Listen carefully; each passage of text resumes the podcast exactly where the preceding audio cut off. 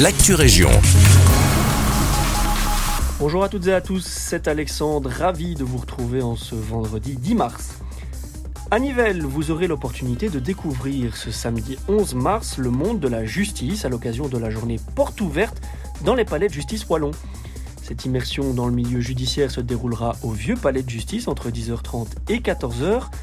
La volonté derrière la création de ces journées portes ouvertes est de casser cette idée reçue d'un fossé existant entre la justice et ses citoyens. Et afin de montrer un visage plus humain justement de l'institution judiciaire, de nombreuses activités et animations sont au programme. On notera notamment la tenue de procès fictifs, de tables de médiation et d'explication à la profession d'avocat. Alors si l'univers judiciaire vous fascine, rappelons que les tribunaux sont des lieux publics et que vous pouvez donc assister aux audiences qui s'y tiennent. Toujours à Nivelles, on a déjà les yeux rivés sur l'été qui arrive du côté des autorités à Clotte et du parc de la Dodène. En effet, les Bulky Games débarqueront le week-end du 1er et 2 juillet pour la première fois au parc nivellois. Ce n'est pourtant pas la première fois que l'événement prend ses quartiers en Brabant-Wallon. Je vous propose d'écouter à ce sujet Kevin Vincart, chargé de communication pour les Bulky Games. Au niveau du Brabant Wallon, euh, alors c'est pas pas le premier event qu'on fait euh, au Brabant Wallon parce que historiquement on a déjà organisé des événements euh, au château des Lessines. et donc on, a déjà fait deux événements là-bas et puis on en a aussi fait un à Louvain-la-Neuve. Et ici, ben, on avait vraiment envie de venir à Nivelles, qui est devenue vraiment une, ville, une ville qui grandit de plus en plus avec de beaux événements.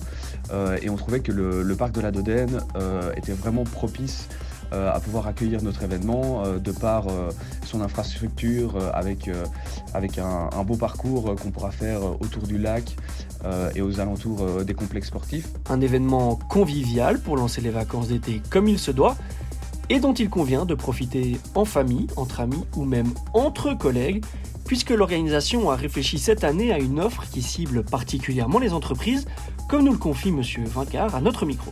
Ici, on s'est dit qu'on allait organiser un événement le vendredi euh, afin de, vraiment faire une offre spécifique aux entreprises. Et donc euh, cette offre, euh, en fait, elle comprend euh, le parcours, euh, le parcours gonflable, mais en plus de proposer une formule qui permettrait aux, entreprises de manger euh, et, de, et de pouvoir aussi boire sur place. Et donc c'est un forfait qui est à 70 euros la journée. Sachez enfin que 500 places sont d'ores et déjà disponibles en prévente sur le site de l'événement. On écoute une dernière fois Monsieur Vincart qui nous parle des attentes de l'organisation pour cette première édition nivelloise. Savoir que la capacité totale de notre événement euh, est fixée à 5000 personnes.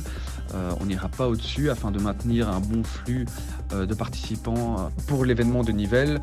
notre objectif est d'avoir entre 2000 et 4000 participants et vraiment une réussite totale sera un événement sold out à 5000 personnes comme on le fait déjà dans d'autres villes alors si cette aventure vous tente et pour toute information complémentaire, je vous invite à consulter notre site www.ultrason.be sur lequel vous pourrez retrouver cette interview en intégralité.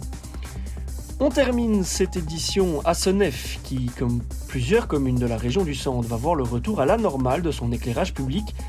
C'est en tout cas la décision qui a été prise par l'ensemble des bourgmestres de la communauté urbaine du Centre.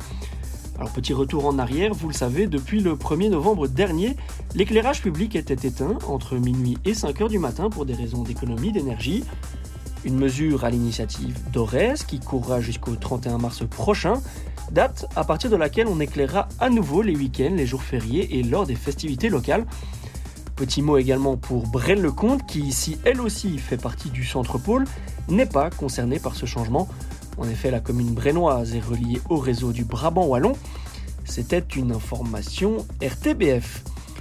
Voilà qui clôture cette édition. Merci de votre fidélité. Quant à moi, il ne me reste plus qu'à vous souhaiter, comme d'habitude, une excellente journée. À notre écoute.